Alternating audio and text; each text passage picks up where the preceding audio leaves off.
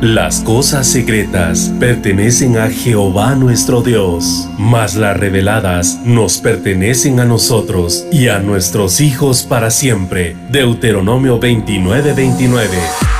A continuación tu programa Misterios revelados en las Sagradas Escrituras. Un espacio para profundizar en el estudio de la palabra de Dios. Comunícate al teléfono 631-648-7723. Misterios revelados en las Sagradas Escrituras. Con ustedes, el pastor Werner Meyer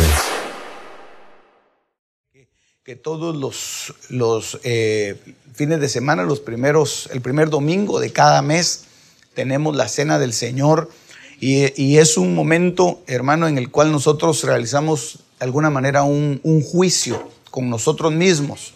Por eso es que cada quien, dice la palabra, juzguese a sí mismo.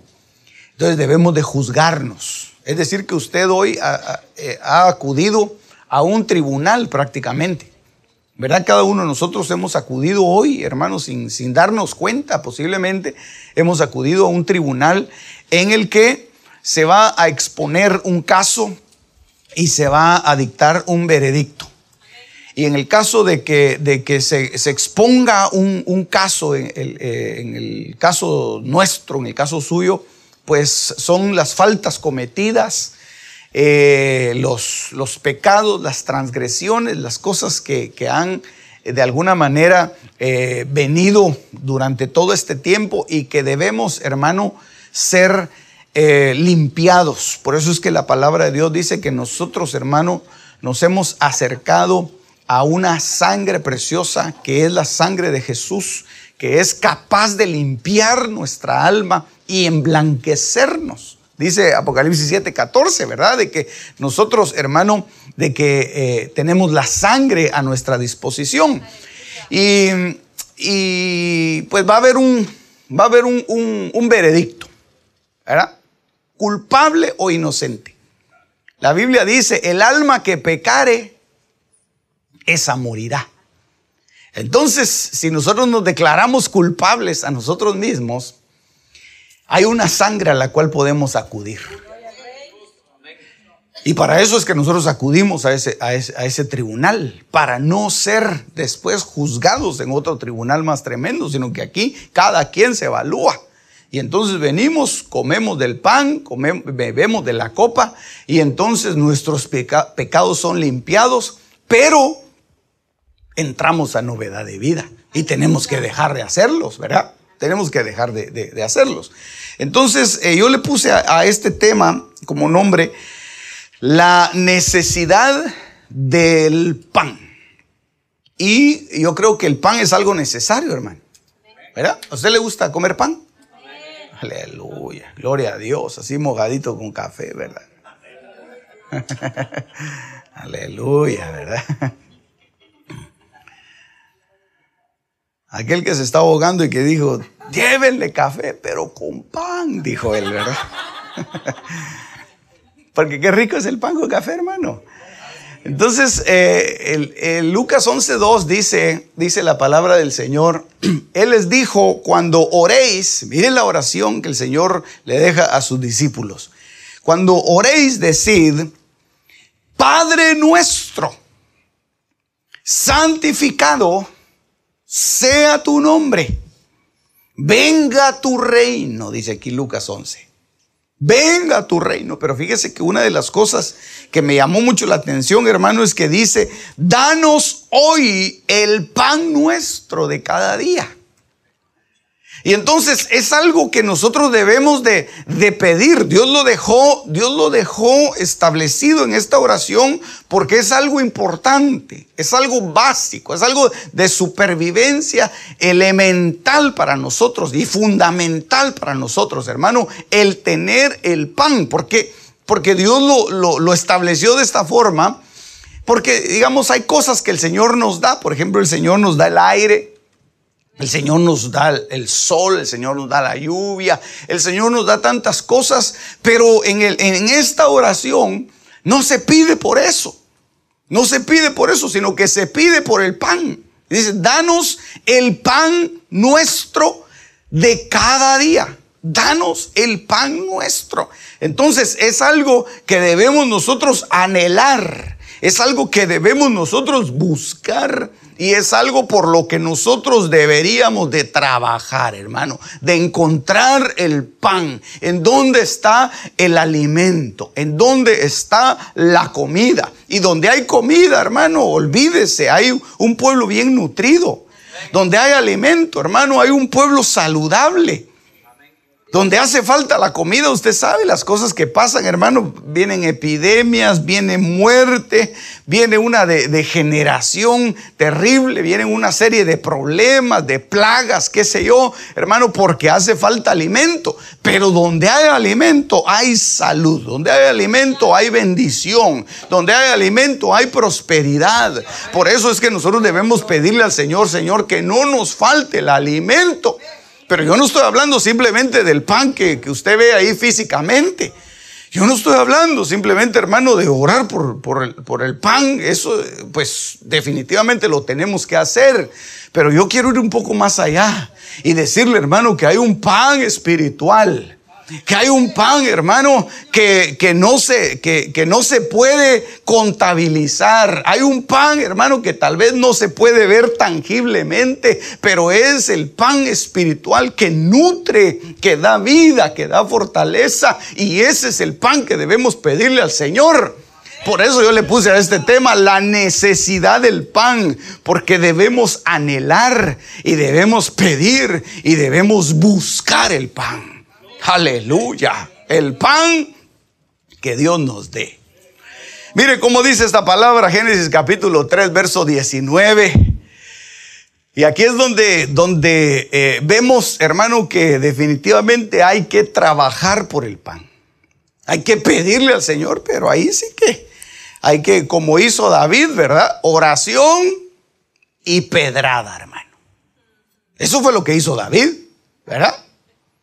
Tú vienes a mí con lanza, con jabalina, pero yo vengo a ti en el nombre de Jehová de los ejércitos, al que tú has deshonrado y has ofendido y has desafiado. Y entonces, hermano, se dejó ir en contra del gigante, agarró una de las cinco piedras que tenía en el, zurrón de pastor y la puso en la onda, hermano, y no solamente se quedó en la oración sino que él salió a pelear, salió en busca de la victoria. Entonces nosotros debemos de pedirle el pan al Señor, pero debemos de buscarlo también.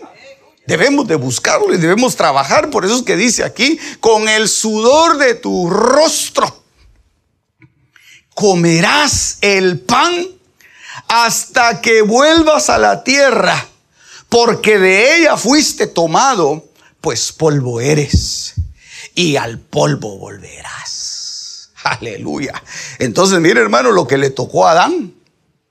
Le tocó trabajar, le tocó fajarse, le tocó, hermano, sudar. Ahí dice, con el sudor de tu rostro vas a comer el pan. Pero, eh, pero mire hermano, el, eso, eso es, al final de cuentas, para nosotros una necesidad, el salir a buscar el pan.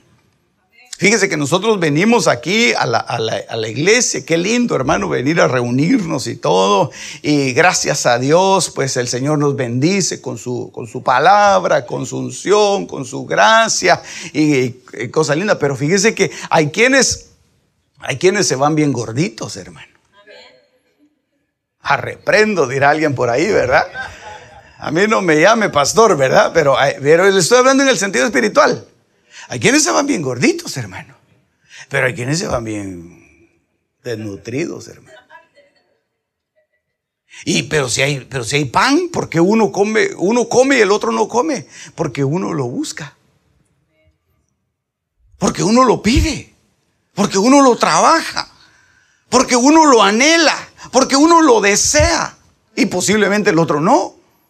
Y es el mismo pan el que se está dando. Entonces no es simplemente, hermano, de, estar uno en una, situación de pasividad, sino que es, hermano, de trabajar y de esforzarse. Si usted se da cuenta, hermano, desde Adán, todo, toda la, generación que vino después de Adán fueron hombres y mujeres trabajadores. Abraham trabajó, trabajó fuerte. Jacob trabajó, mire, Jacob trabajó siete años por una mujer y le dieron otra y trabajó otros siete hasta que se la dieron. Y todavía después de haber trabajado esos 14 años, se quedó seis años más con, con Labán, hermano, trabajándole por las ovejas. Porque Labán le había, le había acumulado una cuenta que ni siquiera le correspondía a él, pero él se las tuvo que trabajar y, reponer al final de cuentas, hermano. Pero, pero a lo que quiero llegar yo es que él trabajó. Nunca hizo falta nada en su casa. Porque Adán, hermano, eh, digo, Jacob le enseñó a sus hijos a, trabajar. Fíjese qué cosa más tremenda, hermano. El pan no viene, eh, no viene tirado en una hamaca. El pan viene, hermano, de, de, trabajar y de trabajar duro. Estoy hablando en el sentido espiritual porque yo lo conozco a usted que usted trabaja de sol a sol. O sea, yo no, no le estoy hablando de eso. Estoy hablando en el sentido espiritual. Hay que buscar el pan. Y hay que trabajar por ese pan. Pastor, pero ¿cómo hago para trabajar? Ahorita le voy a enseñar cómo se hace para trabajar y obtener ese pan. Eh, porque ese es el pan que sacia. Ese es el pan que nutre. El, Señor le dice a la, mujer samaritana, le dice, si tú vives de esta agua vas a volver a tener sed. Pero si tú bebes del agua que yo te voy a dar, no vas a tener sed jamás. Le estaba hablando de un agua diferente, hermano. Entonces yo vengo a hablarle hoy a usted de un pan diferente. No es el pan de trabajar día con día. Eso lo debe hacer. El que no trabaja, que no coma, dice la palabra, hermano. Yo no estoy hablando de eso, yo le estoy hablando de cómo conseguir el pan espiritual, cómo irnos de aquí bien nutridos. ¿Cómo irnos de aquí bien nutridos? ¿Cómo irnos de aquí, hermano, bien fortalecidos? Hay gente, mire, hay gente, eh, qué cosa más tremenda. Y uno oye, uno oye testimonios de gente que le dice, fíjese, pastor, que yo ya no, ya no voy a esa iglesia. Porque cada vez que yo llegaba a la iglesia, peor salía. Salía. Salía bravo, salía, salía eh, peleado, salía amargado, me empezaba a doler la cabeza y entonces ya durante la semana se me iba pasando un poquito eh, eh, eso, pero llegaba el fin de semana y otra vez, hermano, hermano, ese es un debilitamiento. Eso es ¿Y por qué? ¿Por qué? Si, hay, si es una casa de pan, es un Belén, es una casa en donde hay abundancia de pan. ¿Por qué hay debilitamiento dentro del pueblo de Dios? Porque no han aprendido a trabajar por ese pan. No se les ha enseñado cómo trabajar. Aleluya. Entonces debemos, hermano, ser enseñados. Por eso es que el Señor habla en, muchas parábolas. El Señor le dice acerca de los trabajadores, le dice, el eh, cierto hombre dice. Hay varias parábolas que hablan de eso. Cierto hombre tenía una viña y la entregó a unos labradores. Mire hermano, eh, está hablando del reino de los cielos, está hablando de Dios, que le entregó la viña a unos trabajadores, es decir, para que la trabajaran. Entonces, si nosotros, hermanos, somos hijos de Dios, si nosotros estamos a cargo de una viña, entonces tenemos que trabajar por esa viña. Tenemos que trabajar para poder obtener el sustento. Y entonces cuando nosotros, hermano, nos presentamos en la casa de pan, cuando nosotros llegamos, hermano, y llegamos a la mesa del Señor, no solamente vamos a comer un poquito de pan, sino que vamos a salir nutridos en nuestro corazón. Porque mire, hermano, aquí no se le puede, aquí no se le puede llenar el estómago a todos.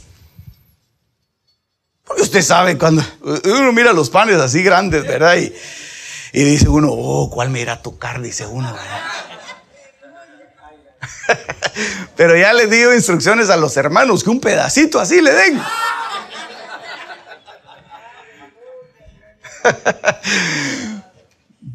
¿Por qué? Porque, porque ese, eso, hermano, es solo simbólico. Lo importante, hermano, es que usted reciba ese pan y esa abundancia y que, que esa abundancia le sustente y entonces que usted vaya, usted vaya bien nutrido para que así siendo bien fortalecido pueda ir y fortalecer a otros. pueda ir y levantar a otro y decirle, no, ¿para qué estás ahí en la casa todo el día? Venite, vamos a ir a escuchar, vamos a empezar una serie de estudios de Daniel. vamos al culto, pero bien fortalecido, hermano. Valga el anuncio, ¿verdad? Bien fortalecido. Puedes ir y fortalecer a otros. Pero si estás débil, no vas a poder fortalecer a nadie. Entonces hay que trabajar por el pan. Hay que trabajar, hermano.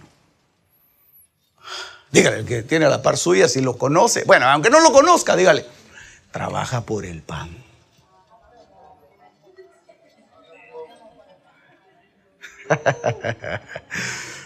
trabaja por el pan. Trabaja por el pan. Hay que trabajar, hay que esforzarse. Hay que esforzarse. Hay gente que no recibe la bendición en la casa de Dios porque no ha trabajado por el pan, no ha trabajado en su carácter, no ha trabajado en su alma, no ha trabajado en su vida. Y entonces viene, se sienta en una silla, pero está peleado con el vecino. Y yo le digo, dígale al hermano, trabaja por el pan y se voltea para el otro lado. Porque y el otro también se dan las espaldas, los dos. No están trabajando por el pan. No están trabajando por el pan. Tienes que esforzarte. El pan nuestro de cada día, dánoslo hoy. Ah, que esa sea una oración que se cumpla en nosotros, hermano. Y que cuando tengamos el pan enfrente nos lo podamos comer con alegría y con gozo. Ok, ¿cómo se trabaja? Mire pues, primero, Génesis capítulo 18, verso 6. ¿Sabe algunos versos le voy a presentar aquí, hermano? Porque el tiempo está corriendo. Dice entonces, Abraham fue deprisa a la tienda en donde estaba Sara y dijo, apresúrate a preparar tres medidas de flor de harina, amásala. O sea, la tenía que hacer, hermano. Y haz tortas de pan. Haz tortas de pan. ¿Quién iba a hacer el pan? Sara tenía que trabajar por el pan. ¿Por qué iba a trabajar ella por el pan? Porque le habían dado una instrucción. Fíjese que qué diferencia, hermano. Abraham le decía a su esposa que, hiciera la comida, que hiciera el pan para los visitantes que habían llegado. Y ella lo hacía. Lot le decía a su esposa, pero como que le hubiera dicho al aire, hermano. Mejor lo hacía él. Mejor lo hacía él. Porque, porque, ¿sabe por qué, hermano? Porque ella, porque Sara, mire, era una mujer que había conocido lo que es la sujeción y la obediencia. Aleluya. Dicen amén las mujeres. Las Saras. Y los hombres también, hermano. Entramos también en eso. Porque fíjese que había, mire, mire qué cosa más tremenda, hermano, en este pasaje de Génesis 18 habían venido tres personajes maravillosos a visitar a Abraham. Abraham estaba sentado, hermano, en la, en la, entrada de su tienda y vio que venían tres personajes y, y entendió que era la visitación de Dios para su vida. Entendió que era el momento en el que Dios lo estaba visitando y que no podía desaprovechar esa oportunidad. Qué lindo es, hermano, cuando uno entiende que Dios lo está visitando y que uno dice, yo no quiero desaprovechar esta oportunidad. Qué lindo es, hermano, cuando uno está esperando eh, eh, eh, con una expectativa que venga la presencia de Dios y se presenta esa oportunidad y uno puede pasar ese umbral precioso y entrar en la presencia de Dios y ser ministrado, ser liberado, ser, hermano, ser fortalecido, ser restaurado, todo lo que usted quiera, pero en la presencia de Dios, pero esperando ese momento. Pero qué horrible ha de ser, hermano, que uno esté esperando el momento de, entrar en la presencia de Dios y que lo interrumpan a uno. Uno está esperando, hermano, ese momento en el que uno, el que uno ha anhelado tanto encontrarse de frente con el Señor y de repente surge algo, hermana. Ah, empezó a sonar el celular. Ay, Dios mío. Y lo peor es que cuando traen los celulares muchas veces, hermano, de, adentro del, eh, del, de la bolsa que está dentro de otra bolsa, dentro de la cartera, dentro de la maleta y dentro del equipaje. Y entonces y empieza, y el, y el celular sonando y Dios lo está pasando a visitar. Dios lo está pasando a visitar y empieza, hermano, la visitación de Dios y el diablo empieza a llamarlo por teléfono. Fíjese qué cosa más tremenda, hermana. Sí, sí. Bueno, yo digo así por, porque ahorita me acordé de algo. Y estoy tratando de acordarme en dónde fue, hermano, porque a mí se me olvida en dónde suceden las cosas, pero suceden. Estábamos orando por una persona y, y, Oh, sí, ya me acordé. que fue lejos de aquí, hermano. Estaba orando por la esposa de un, de un siervo que había tenido unos ataques, hermano, pero terribles. Del diablo, el diablo había llegado, hermano, y la había, la había debilitado de una manera tan, tan horrorosa. Y entonces, y entonces empezamos a orar. Y le digo al, hermano, conseguime aceite, vamos, y ahí, había aceite. Y lo empezamos a, orar por la mujer, hermano, y, empieza a ser liberada la mujer. Y, hermano, y mire, la liberación estaba en lo más, lo más tremendo. ¿Y sabe qué pasó en ese momento? Empieza a sonar el celular, hermano. Y en ese momentito dije, es el diablo que la está llamando.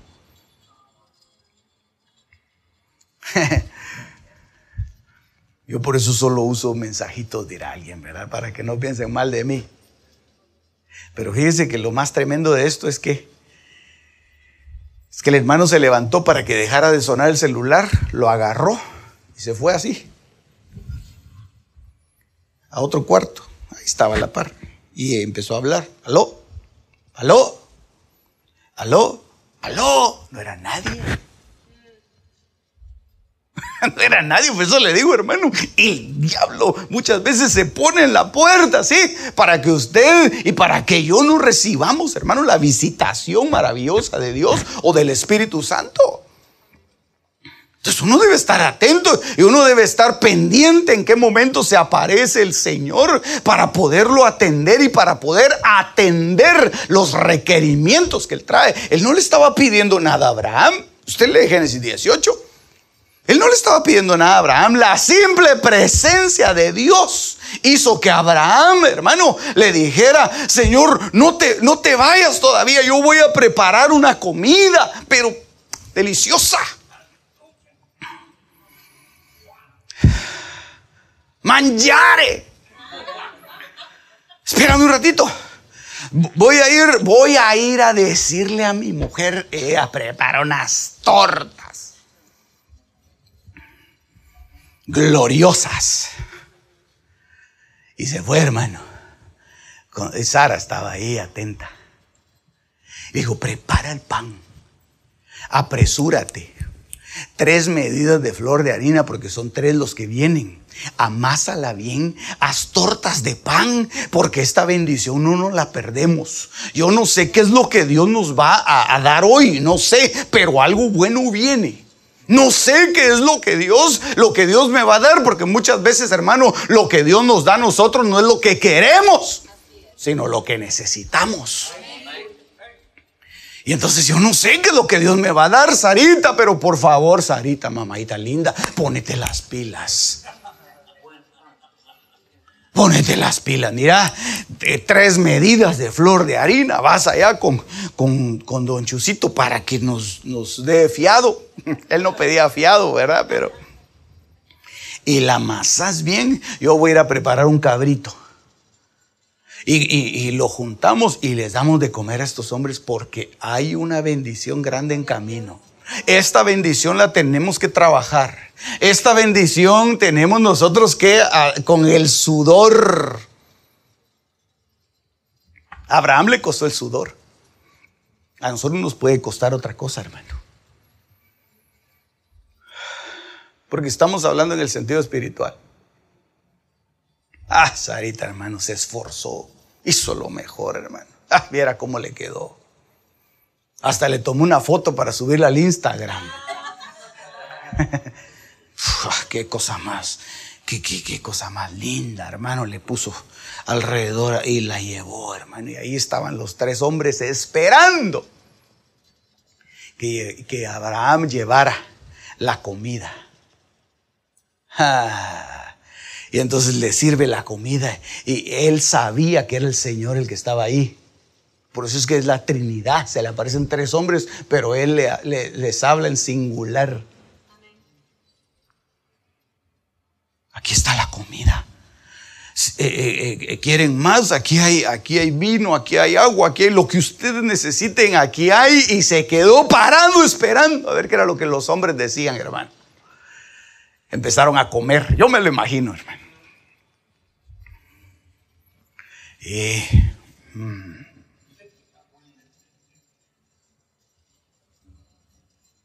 comían, hermano.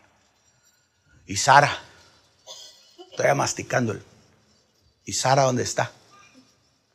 Ahí está ay, Sara estaba en la tienda, hermano. Oyendo. Ellos sabían dónde estaba Sara. Ahí estaba Sara oyendo. Ay, ahorita me van a llamar, decía Sara. ¿Dónde está Sara? Ahí está en la tienda, Señor. ¿Quieres que la llame? No, no. Lo que te voy a decir y hermano, ahí viene la bendición. Lo que te voy a decir, Abraham, es que de aquí a un año, oh, y, Sara dijo, oh, nos van a entregar nuestro terrenito. Me van a dar lo que yo le pedí al Señor. El viaje que me tenía ofrecido, que nunca me lleva a Hawái no ves lo que tú quieres. Ah, es lo que Dios quiere para ti. Es lo que Dios quiere para tu vida. Yo voy a regresar, le dice el Señor a Abraham. En un año yo voy a regresar y vas a tener un niño. Y Sara se quedó así. ¿Con quién, ¿Con quién será la cosa? Dijo con Sara. Vas a tener un niño con Sara. Ay, hermano, usted sabe lo que pasó. Ah, Sara se pegó la carcajada, hermano.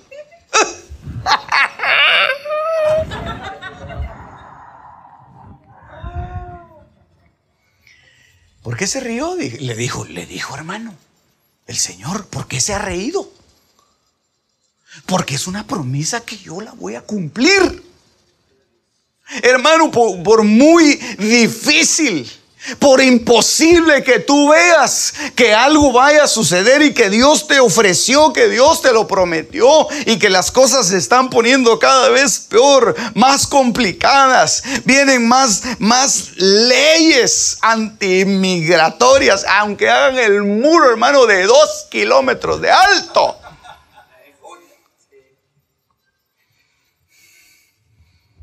Y aunque cierren todo lo que quieran cerrar, hermano, si Dios te prometió algo, Dios te lo va a dar. Dios te lo va a cumplir. Lo único que tú tienes que hacer es que tú tienes que esperar y tienes que trabajar por el pan. Sara, tienes que ser obediente. Sara, tienes que ponerte las pilas. Nada de estar discutiendo. Ah, ¿será que sí? ¿Será que no? Mire, hermano, qué cosa más linda. Porque, porque yo les digo a los hermanos, hermano, le toca la Santa Cena. Yo no le estoy preguntando si puede o no puede. Sí, yo no le estoy preguntando. A mí Dios me dice, le toca a tal y a él, se lo doy.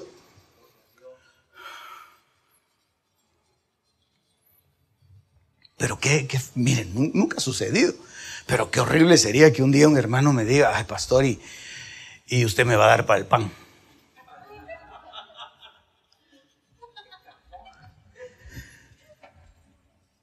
Como yo, como yo veo, pastor, que, que, que aquí la cosa en la iglesia va bien, entonces que la iglesia colabore con algo.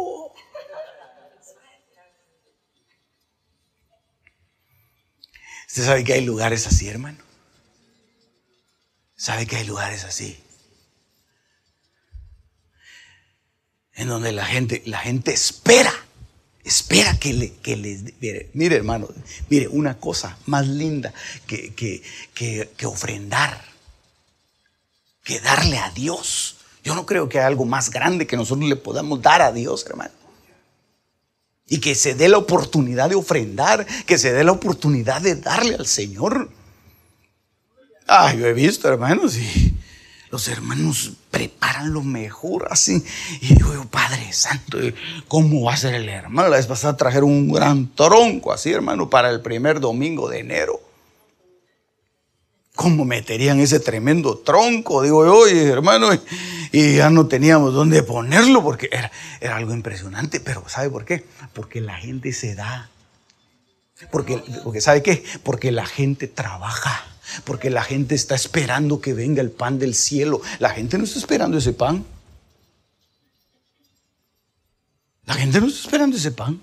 Usted, vino solamente por un pan, hermano. No, usted vino a buscar al Señor. Usted vino por encontrarse con Dios. Usted vino por recibir la palabra del Señor. Usted vino, hermano, por tener un encuentro cercano con el pan de vida que es Jesucristo. Dele un aplauso ahora sí fuerte al Señor.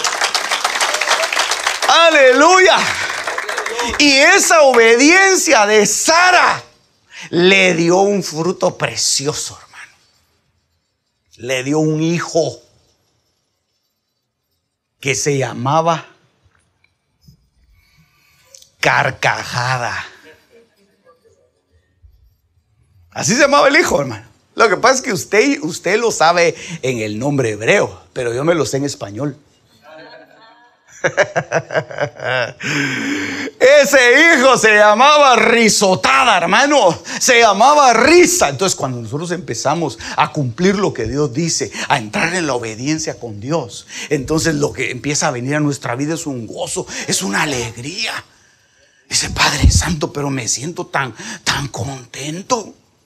Me siento tan agradecido con Dios. Yo no sé por qué. Yo, yo, yo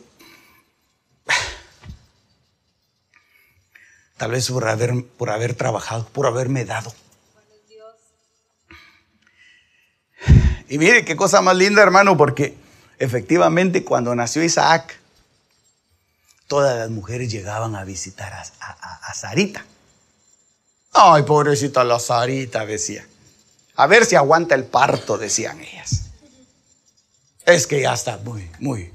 Ya cuando Sarita empezó empezó a echar cuerpo, Todas decían, Sarita, ¿qué te pasa? ¿Qué tenés ahí? ¿Comiste mucho, mamadita? Nadie creía. Ella solo se sonreía y decía, no, ahí van a ver lo que Dios ha preparado para mí. Lo que Dios ha hecho para mí. Ah, hermano, cuando nació el niño, yo no sé si fue con dolor o sin dolor, yo más creo que fue sin dolor ese parto, hermano.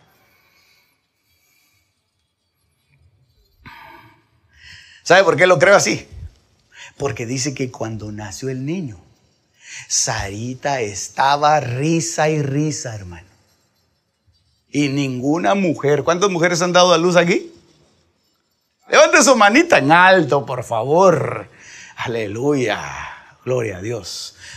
La lista para el 10 de mayo, mi amorcita, ¿viste?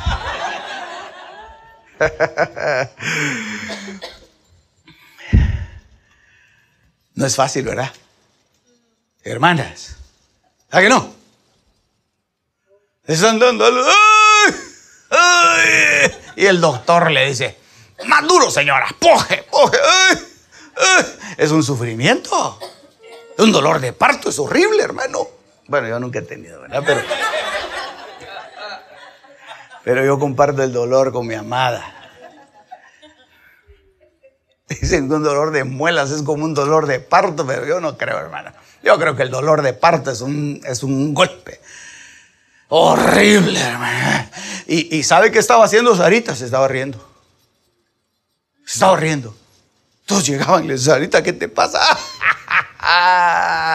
Mire lo que el Señor me dio. Hermano, qué cosa más linda. Porque cuando tú trabajas por el pan, cuando tú eres fiel, cuando tú eres obediente, viene un pan precioso. No solamente un pan espiritual, sino que se empiezan a cumplir las promesas de Dios en tu vida. Y tú te empiezas a alegrar, te empiezas a gozar y empiezas a decir, este mi hijo antes andaba perdido, antes andaba con prostitutas, antes andaba con borrachos, con drogadictos y ahora está sirviendo al Señor. Ahora anda predicando en las naciones. Ahora es un hombre, eso sí, le quedaron algunos tatuajes en el cuerpo, pero ama al Señor con todo su corazón.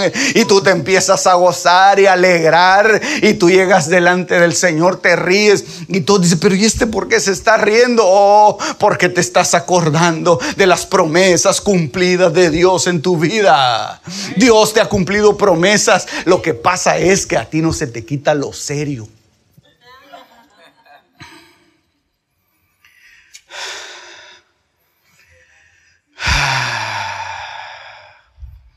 Pero vas a empezar a gozarte. Vas a empezar a alegrarte y saldrás otra vez, oh Virgen de Israel, de nuevo con los panderos y con las danzas, dice Isaías, hermano. Y te gozarás y te alegrarás y gritarás y darás eh, palmadas de aplausos para el Señor. Ay, hermano, ¿por qué? Porque hay promesas que vienen después de haber trabajado por el pan después de haberte esforzado, después de haber hecho lo que Dios te dijo que hicieras.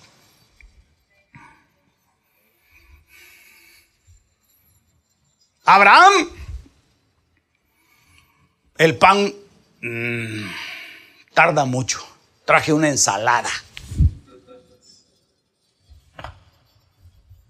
Abraham, el pan, yo creo que pan muy muy gacho darles pan aquí a ellos.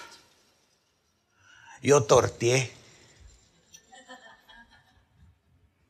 Y ahí, hermano, el muñeco de tortillas.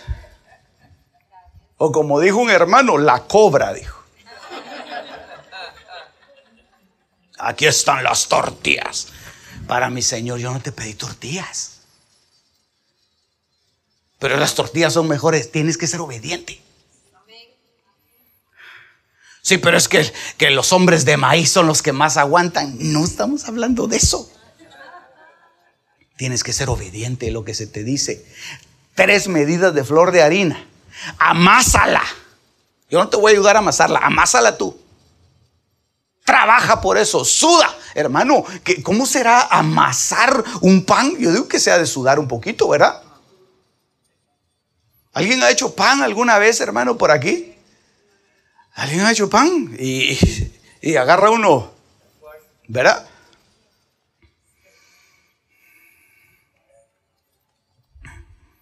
Yo creo que así es como entrena McConnor, así entrena, hermano. Amasando. Porque es un trabajo, pero tienes que hacerlo. Tienes que esforzarte, tienes que ser obediente, tienes que obedecer. Hermano, ese es el pan de la obediencia. Mire, que, mire cómo se trabaja por ese pan. Obediente.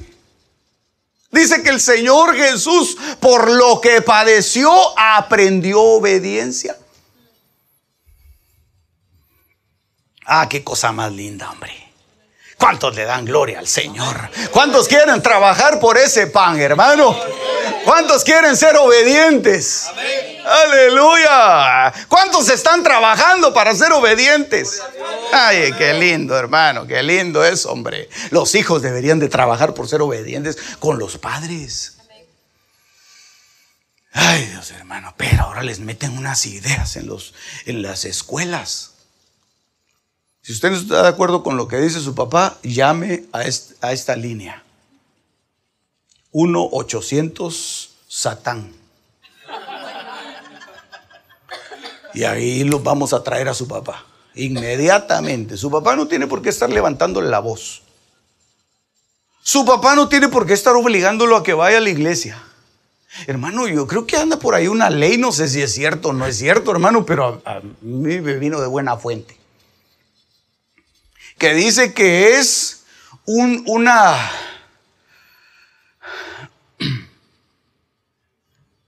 Es un delito, o que lo van a tipificar como un delito. El que los padres lleven a sus hijos a la iglesia. Algo así se oyó, ¿verdad? Los derechos humanos. Violación de derechos humanos.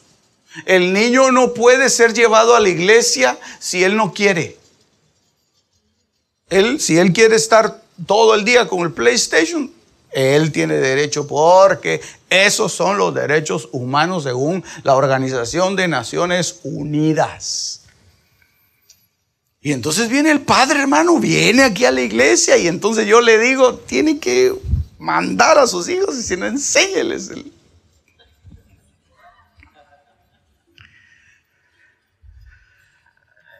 Y entonces llega a la casa y el hijo le pone, le pone una queja. El hijo le pone una denuncia. Y entonces ese hijo se pierde la bendición. Ese hijo se pierde, hermano, el cumplimiento de las promesas que son para él. ¿Por qué? Porque está siendo desobediente a los padres, desobediente a la autoridad. Ay, hermano, si una de las cosas a las que venimos nosotros aquí a la iglesia es aprender obediencia. Discúlpeme, hermano, cuando nosotros nos, metieron a la iglesia, nosotros éramos rebeldes, hombre, sin causa. Éramos rebeldes, aunque no diga amén, porque dije éramos, ahora no. Ahora usted es bien obediente, pero antes era un rebelde, hermano. ¿Verdad que sí? A los jovencitos les decíamos, cortate ese pelo, esas greñas así. Eh, hermano, una cola se hacía. Ya, con tal de llevarle la contraria a su, a su mamá, a su papá. Vos ponete zapatos, mira cómo andas, ah, con caites. Andaba él. Por con tal de llevarle la contraria. Vas, ponete caites, ahí se ponía zapatos. La cosa era llevar la contraria, hermano. Mire, así veníamos nosotros, con la rebeldía incrustada en nuestro corazón. Todo lo que nos decían, hermano, decíamos que no. Entrábamos a un lugar y preguntábamos de qué están hablando para empezar a contradecir. Ese era nuestro carácter, hermano. Discúlpeme, ese era nuestro carácter. Por eso es que la Biblia dice, la necedad está ligada al corazón del muchacho. Mas la vara de la corrección la alejará de él. Entonces venimos, hermano, a la iglesia. Y nos pasan adelante, ¿verdad? Bienvenido a esta iglesia que te ama. A la iglesia. Y entramos a la iglesia, hermano, al culto. Con, los pies encima de la silla, hermano. No he visto a nadie así, obviamente, ¿verdad? Yo estoy poniendo un ejemplo exagerado. Tal vez no tenemos los pies sobre la silla, pero en nuestro corazón sí. Mm. Y empezamos a ver, hermano, mire, así empezamos todos, hombre. Esa es la naturaleza humana. Es la naturaleza humana. Y cuando empezamos a llegar a la iglesia, hermano, nos aceptaron solo porque los hermanos eran bien amorosos, hombre. Pero caíamos mal, hermano. Y todavía dice alguien, no vaya a decir eso.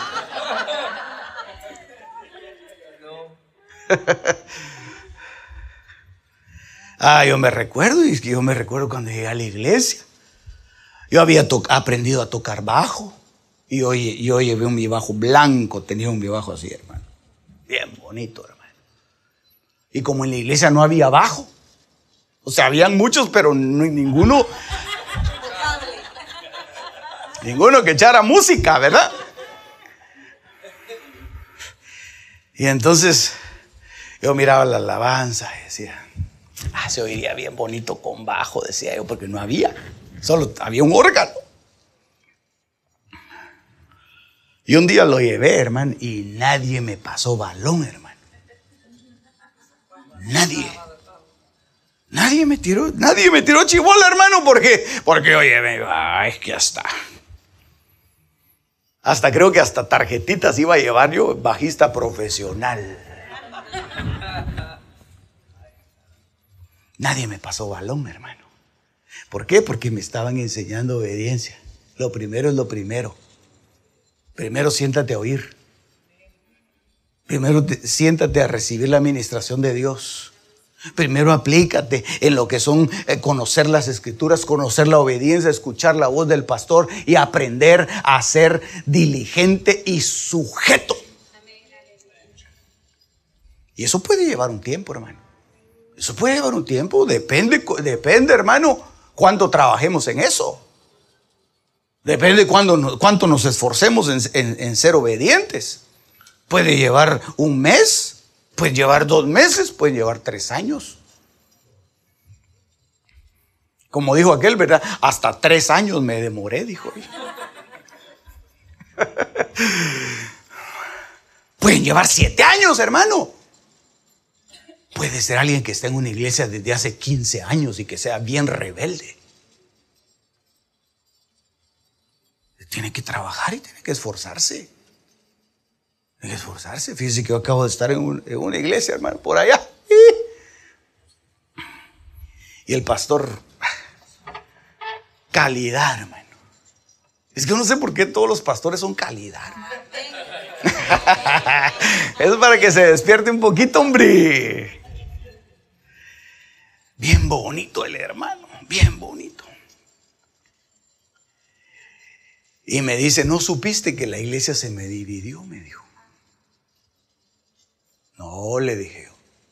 Algo había oído yo, pero no, no sabía exactamente. No le dije, ¿qué, ¿qué pasó? Oh, sí, me dijo.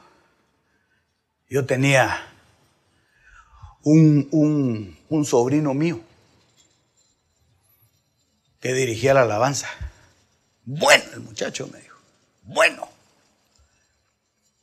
Pero empezó a decirme,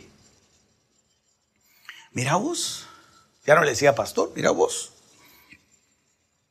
Aquí como que falta revelación, fíjate. Aquí como que solo lo mismo y lo mismo y lo mismo, como que falta algo. Y siempre, siempre, siempre me decía eso. Yo nunca pude detectar que detrás de él había, había un espíritu de, rebelión. Y el espíritu de rebelión viene de parte de Luzbel. Y de repente un día entró a la iglesia y no hay nadie. Se los llevó todos. Más de 70 personas. Ustedes saben que aquí en Estados Unidos las iglesias no son tan grandes, hermano. Me dejaron cuatro.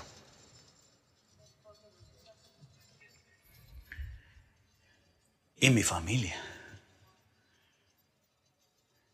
Y como esto no lo estamos transmitiendo, se lo puedo decir con libertad y tampoco lo vamos a colgar en YouTube, hermano.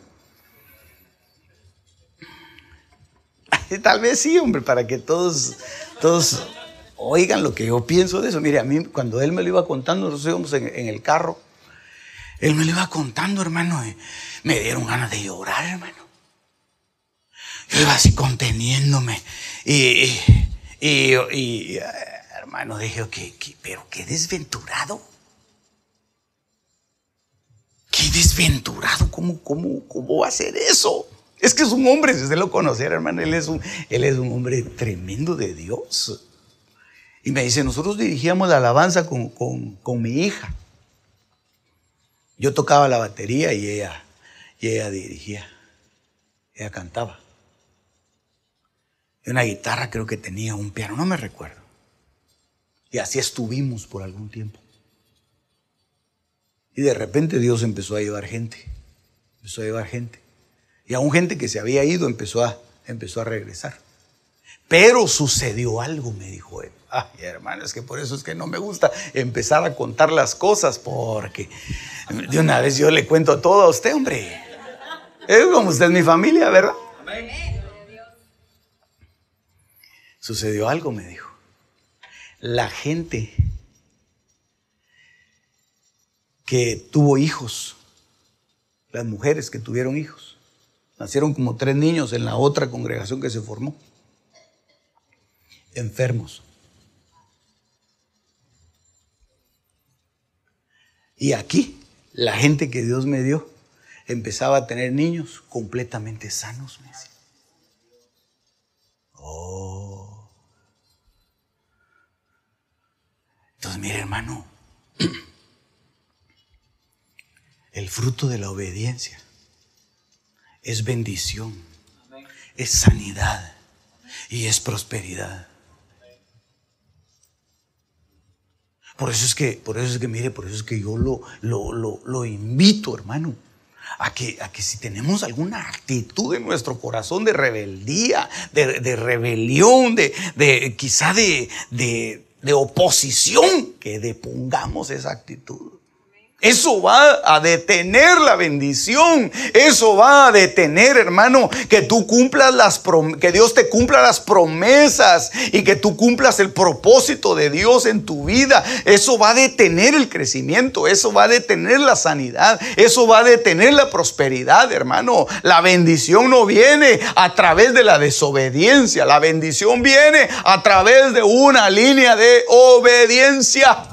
Obediencia quiero y no sacrificios. No es por lo mucho que tú des o por lo mucho que tú tengas o por lo mucho que ofrezcas, sino es por tu obediencia.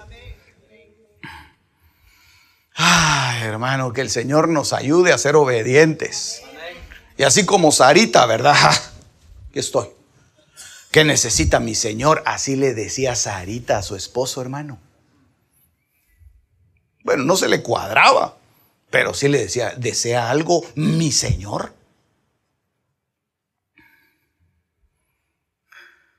Ay, ahora las mujeres, hermano, ¿cómo tratan a su esposo? Ay, Dios, y esta cosa que tengo aquí, dice. El marido, hermano.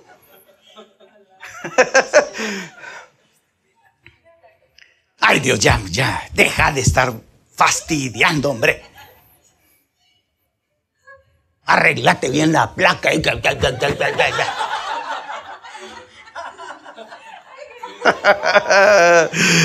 Aleluya, por lo menos le saco una sonrisa, hermano. Dele un aplauso al Señor. Gloria a su nombre. Sométase a las autoridades superiores. Eso dice Romanos capítulo 13. Sométase a, las autoridades, hermano. Si lo detiene un policía, diga, sí, sí, señor, autoridad, guardián del orden público y de la soberanía nacional. ¿Qué puedo hacer por usted? Bueno, lo que puede hacer ya no maneje tan rápido. Ahorita le voy a enseñar cómo y se va el policía y le pone. Así le enseño. Así le enseño. Ay, hermano, tenemos que ser sujetos, tenemos que ser obedientes. Aleluya. Padre, yo quiero trabajar por obediencia. Yo quiero trabajar en sujeción, Señor. Yo quiero trabajar para ti, para poder recibir ese pan precioso. Mire, Levítico 26, 26. ¿Qué pasa cuando no hay obediencia? Dice, cuando yo os quite el sustento del pan, diez mujeres, ahí ya no es solo Sarita, diez mujeres cocerán vuestro pan en un horno. Ay, hermano, no es solo Sara. Diez mujeres, imagínese usted teniendo diez cocineras, hermano. ¿Qué cosa no les pediría usted a diez cocineras? Oh, ahora prepárame el faisán. Y tú me haces una pasta a la boloñesa. Y tú me haces un pollo a la no sé qué. Y tú esto y tú lo otro. Ah, diez cocineras, hermano. Qué comidona la que usted se daría, ¿verdad que sí? ¿Verdad que sí? Ah, contésteme por favor, hombre. No se haga de la boca chiquita, hermano. Ay, qué comidón. Habría banquete todos los días. Usted invitaría a todos los hermanos de la iglesia de Benecer Moriches, hermano. Aleluya. ¿Cuántos se sienten invitados? Aleluya. Diez cocineros, hermano, en línea. Eh, pero fíjese que el resultado de la desobediencia es Diez mujeres cocerán vuestro pan en un horno y os darán vuestro pan en cantidades medidas. De modo que comeréis y no os saciaréis. O sea que no es por lo mucho, hermano. No es por lo mucho. Oh, hermano, aquí podemos hacer desfilar a todos los predicadores internacionales, intergalácticos, interestelares, hermano. Aquí los podemos hacer desfilar. Usted solo dígame qué fecha necesita y aquí lo traemos. Oh, el predicador de no sé dónde, tal día viene para acá. Oh, el apóstol de no sé qué cosas, ah, tal día para acá. Oh, el profeta. También está en la agenda. Oh, el maestro de maestros. Casi rabino. Lo vamos a tener aquí tal fecha. Vengas, hermano, estos días vamos a tener, ahí sí nos vamos a dar un atracón. Ahí se nos vamos a dar, mire, hermano, mire. No, no le digo la palabra porque soy feo. Pero nos vamos a dar una comidona. Aleluya. Así que ya sabe, hermano, tenemos aquí a los mejores gallos. Y los hacemos desfilar uno tras otro, hermano. Y hacemos jornadas y, esto y lo otro. Y aquí dice la palabra que a causa de la desobediencia van a comer, pero no se van a saciar. Va a terminar el año, hermano, y todos raquíticos. Y entonces va a venir el pastor aquí. Hermanos, pero ¿qué les pasa? Les traje a los mejores. Les traje a los más grandes. Hasta les hice retiros y les hice vigilias y les hice de todo. ¿Y qué pasó? hermano, todos palos, todos chupados. Todos pálidos, hermano. Eh. Solo para que les pongan suero. ¿Sabe qué es lo que pasó? Desobedientes. Desobedientes hacen lo que quieren. Eso fue lo que hizo Basti cuando el rey Azuero estaba haciendo una su fiestona, hermano. Ah, qué cosa más linda. Seis meses. Seis meses de fiesta. ¿Usted se imagina una, una fiesta de seis meses, hermano? Si así le dijeron a aquel hermano, te invito a una fiesta de 15 años. Ah, no mucho, dijo. No había entendido, ¿verdad? Ayer una fiesta de seis meses, hermano, seis meses, ¿sí? Desfilaban los mejores banquetes, la mejor comida, el vino, el pan, todo, hermano.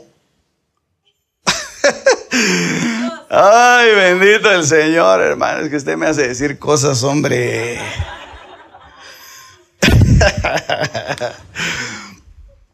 Mire, todos los, todos los predicadores, no invito muchos, pero todos los predicadores que han venido aquí, me dicen qué rico es predicar ahí, vos me dice. Fíjese, yo los entrevisto después, hermano. Ah, él le pasó el checklist. ¿Cómo te trataron? Oh, no, hermano, calidad. Qué rico. Ah, porque he ido a unos lugares, me dice, oh, donde la gente, hermano, con un carro así de, de Bull Terry. Qué feo es predicar así, me dice. No, a mí también me ha tocado, le dije. Me ha tocado ir a lugares, hermano, donde uno ya no haya que hacer, hermano. Ya no hay ni que decirles a los hermanos. Ya no hay que predicarles. Mejor oremos, dijo el lorito, ¿verdad? Ay, hermano. Pero el rey Azuero había hecho una fiestona tremenda. Seis meses. Y entonces la reina Basti dijo, yo voy a hacer la mía también. Hizo una su fiesta. Es una fiesta.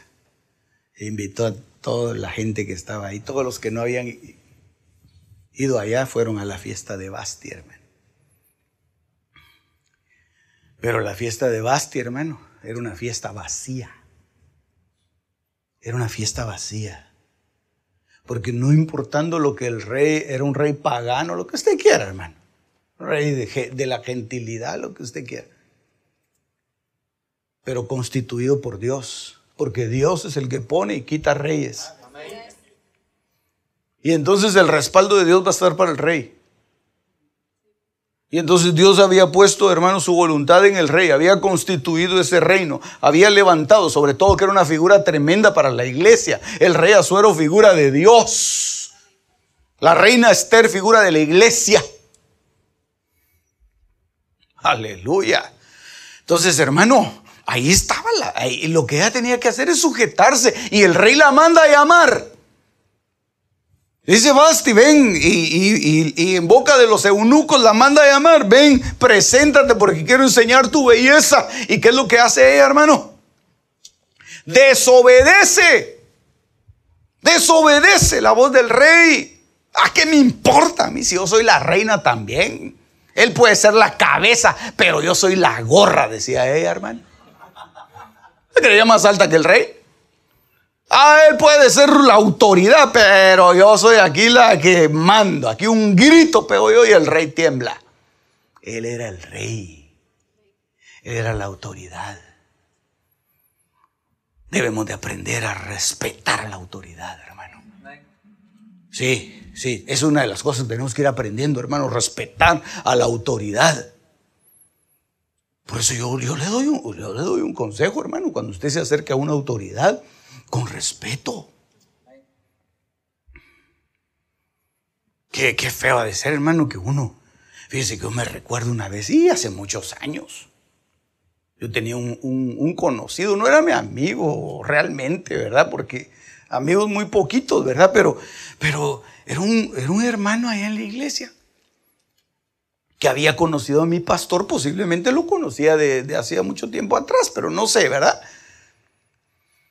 Cuando mi pastor terminaba de predicar, la oficina estaba enfrente de la iglesia, había que atravesarse la calle. Entonces él terminaba de predicar acá en el púlpito y, y mientras iba orando, agarraba el micrófono y comenzaba a caminar para su oficina. Se iba y se metía en su oficina. Pero este hermano, cuando nomás miraba que que el pastor terminaba de predicar, se le acercaba y lo abrazaba, hermano. ¿Qué tal? Pues vos, entonces. Mira, fíjate que Dios me dio un rema. ¿Lo querés oír? Fíjate que estaba viendo que esto, que el otro, que no sé qué. Y, mi pastor siempre ha sido bien respetuoso. Él solo Así, así como quien dice, quítame la mano de ahí, ¿verdad? Y había otro hermano que sí le daban ganas de sonarle. no había sido bien liberado, bien ministrado el otro hermano, pero yo lo apoyaba.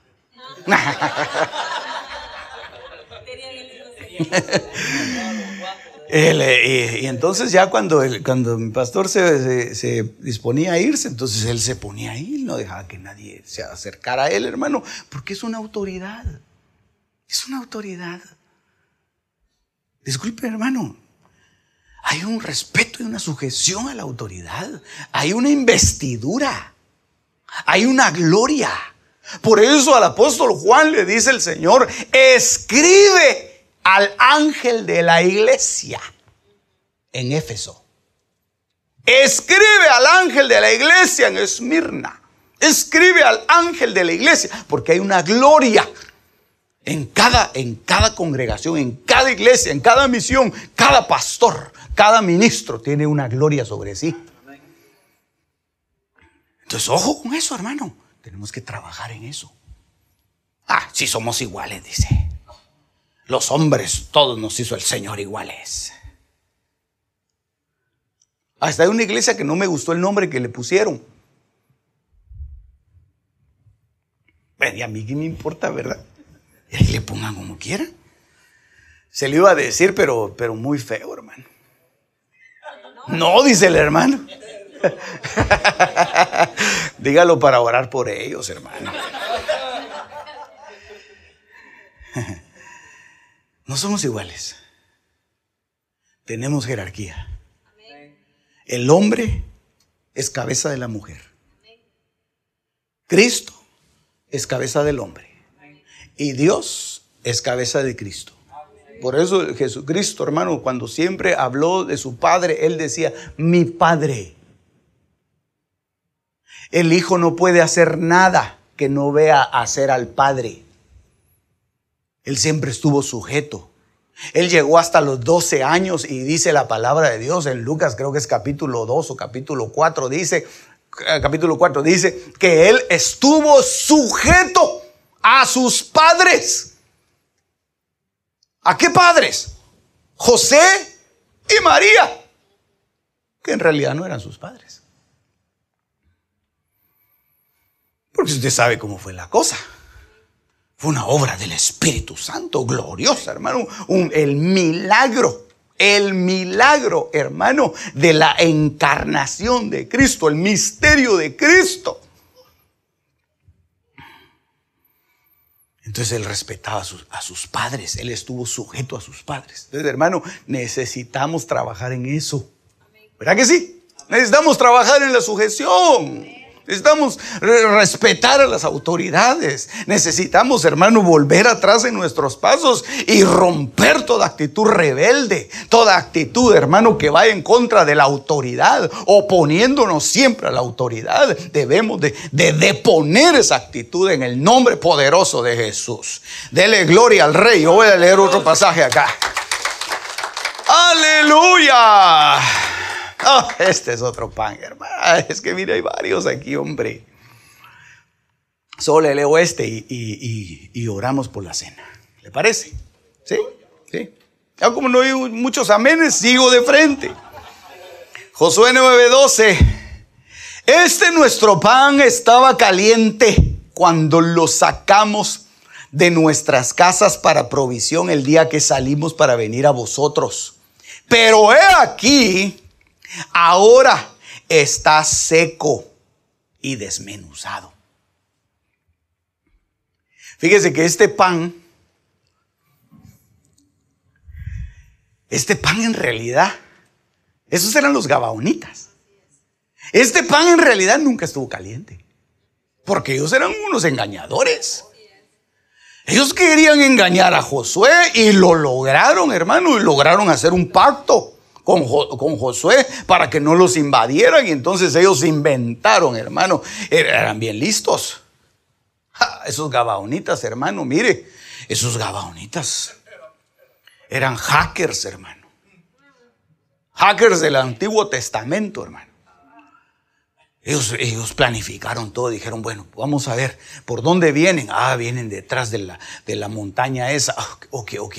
Entonces, mire, pues eh, eh, hagamos un plan agarremos pan de ese pan que está seco, que está todo desmenuzado y, lo metemos en, en un eh, eh, eh, recipiente así, todo viejo, unos odres todos viejos sin vino y entonces vestimos así ropa vieja y entonces nos vamos con ellos y les decimos, venimos de una región hasta ahí.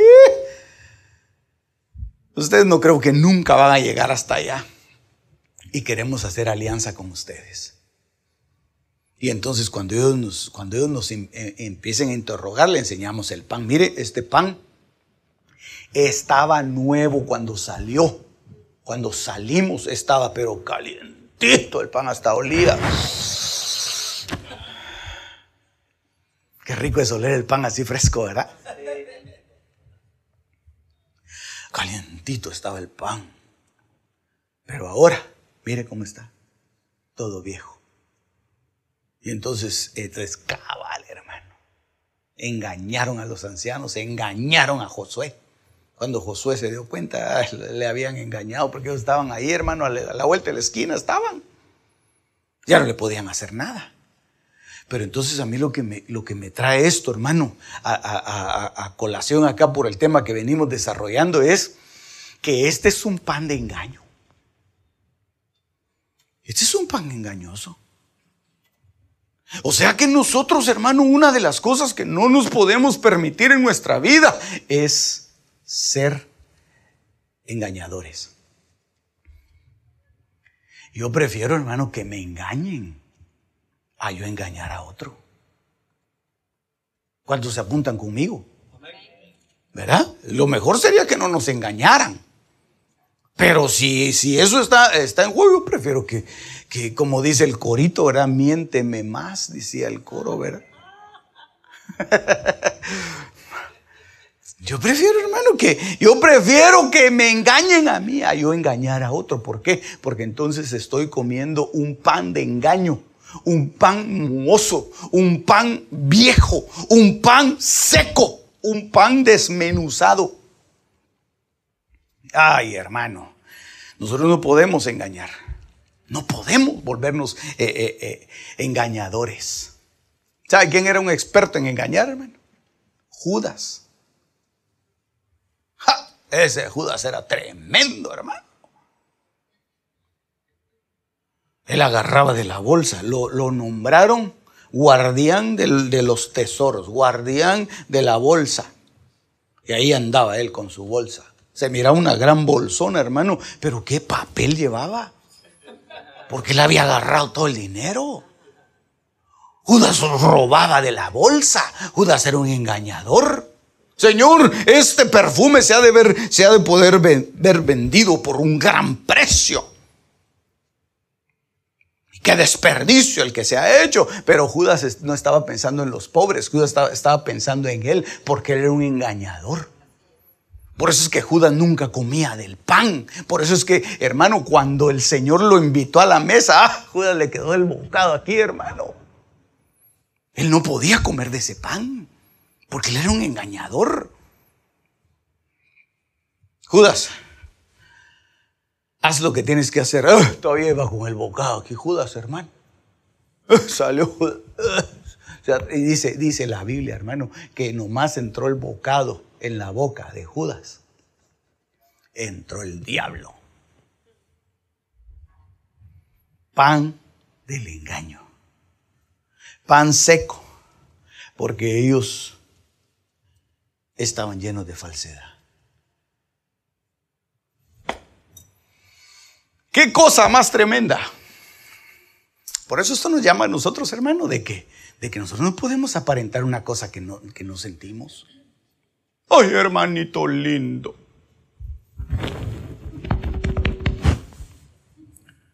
Happy birthday, no le di su, no le di su abrazo. No, mi cumpleaños fue en diciembre. Ay, sí, cabal me acordé, fíjese. Es que no había tenido la oportunidad. Ay, es falso. Ese, pan, e, ese, ese pan le va a hacer mal. Ese pan está mozo. Ese pan está viejo, hermano. Usted se comería un pan viejo. ¿Verdad que no? Teniendo pan fresco, porque se va a comer un pan viejo. ¿Usted regalaría un pan viejo? ¿Para qué no? Mire, pues, mire, mire, mire. Ahorita me voy, hermano. Ahorita vamos a orar por los alimentos. ¿A usted nunca se le, se le ha puesto mozo un pan?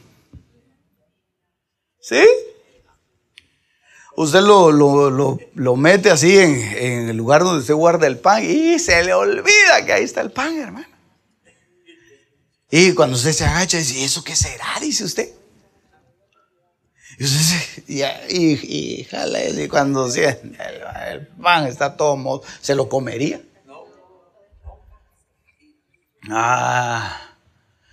O usted dice, no, lo vamos a limpiar bien. Se lo, ¿A quién se lo regalamos? Dice hermano.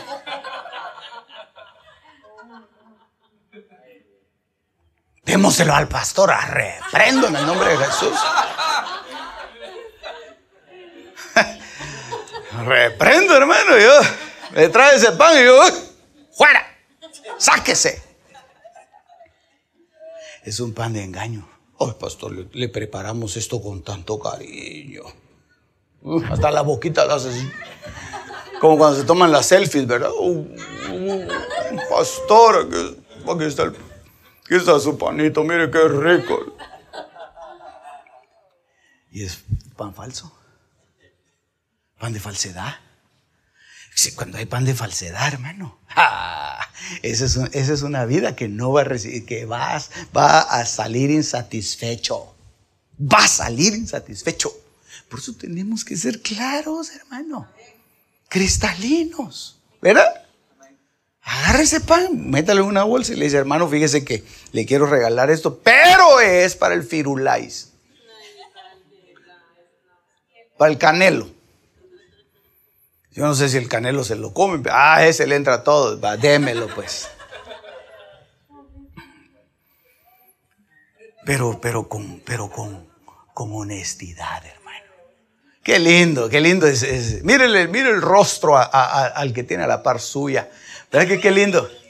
Qué lindo, qué lindo, ¿verdad? Es, es honesto. ¿Verdad? En sus ojos se ve que es honesto. Amén. Amén, hermano. Gloria a Dios. No al pan del engaño. No a ser engañosos. No a engañar. No a actuar con maña. Hermano, este carro tiene 100 mil millas. Pero de la segunda vuelta. Ser honesto. ¿Verdad? Ser honesto. Este, este no me ha fallado. Aquí está, mire. Se lo entrego, aquí están los papeles, aquí está todo. Úselo como, como quiera. Y si no le sirve, me lo devuelve. Eso, es claridad, hermano. Eso es algo lindo, hombre. Aquí en los Estados Unidos es donde, donde uno aprende muchas cosas, hermano, de los que están afuera, en la calle. Y muchos se aprovechan de eso, porque engañan. Necesitamos cortar esta mesa, dice. Ah, pero solo este pedacito.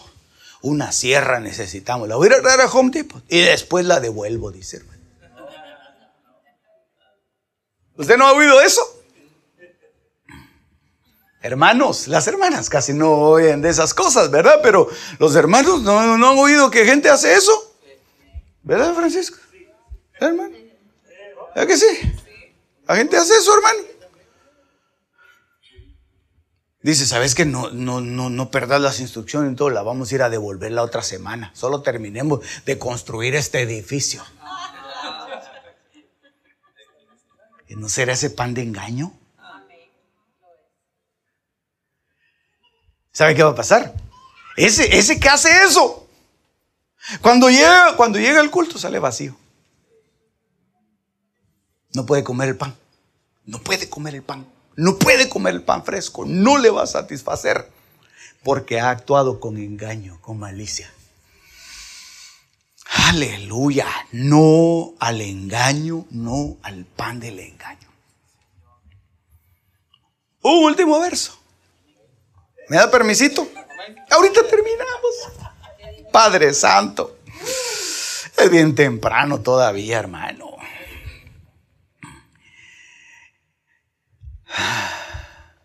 Y a la hora de comer, vos le dijo, ven acá para que comas del pan y mojes tu pedazo de pan en el vinagre. Así pues ella se sentó junto a los segadores y él le sirvió grano tostado y ella comió hasta saciarse y aún le sobró. Ah, qué lindo hermano. Por eso es que Ruth, ah, por eso es que Ruth fue amada por vos. Por eso es que Ruth, hermano, fue observada por vos y le gustó la mujer. Vos se ponía a observarla. Y la veía cómo se comportaba, la veía cómo comía, la veía, hermano, que cuando, cuando le sobraba algo limpiaba ahí, lo, lo, lo, envolvía bien y lo guardaba y se lo echaba así. Decía, ¿para quién será eso? Eso que lleva ahí. Ruth. Ah, lo lleva para su suegra. Alguien le dijo, ¿verdad? Para su suegra es que lo guarda ella. De veras. Entonces denle más. Para que lleve bastante. Entonces le daban más, hermano. Entonces la llamaba vos, ven a comer aquí, siéntate aquí. Y empezaba a comer, hermano. Se saciaba, se llenaba, hermano. Eso es lo que necesitamos. Salir saciados, salir llenos. Aleluya. Cuando salimos llenos, cuando salimos saciados, hermano, nuestra alma empieza a prosperar y se cumple lo que está escrito en tercera de Juan en donde dice, amado, yo deseo que seas prosperado en todas las cosas y que tengas salud, así como prospera tu alma. Si tu alma está siendo prosperada, hermano, ah, vas a tener salud, vas a tener alegría, vas a tener gozo. Y algo que nunca digo, pero hoy lo voy a decir. Vas a tener plata, hombre. Pero solo si te sacias. Solo si te sacias. Si no, aunque trabajes. Las cosas secretas pertenecen a Jehová nuestro Dios, mas las reveladas nos pertenecen a nosotros y a nuestros hijos para siempre. Deuteronomio 29:29. Este fue tu programa Misterios revelados en las Sagradas Escrituras. Te esperamos en el próximo de la serie con el pastor Werner Meyer. Comunícate al teléfono 631 648 7723.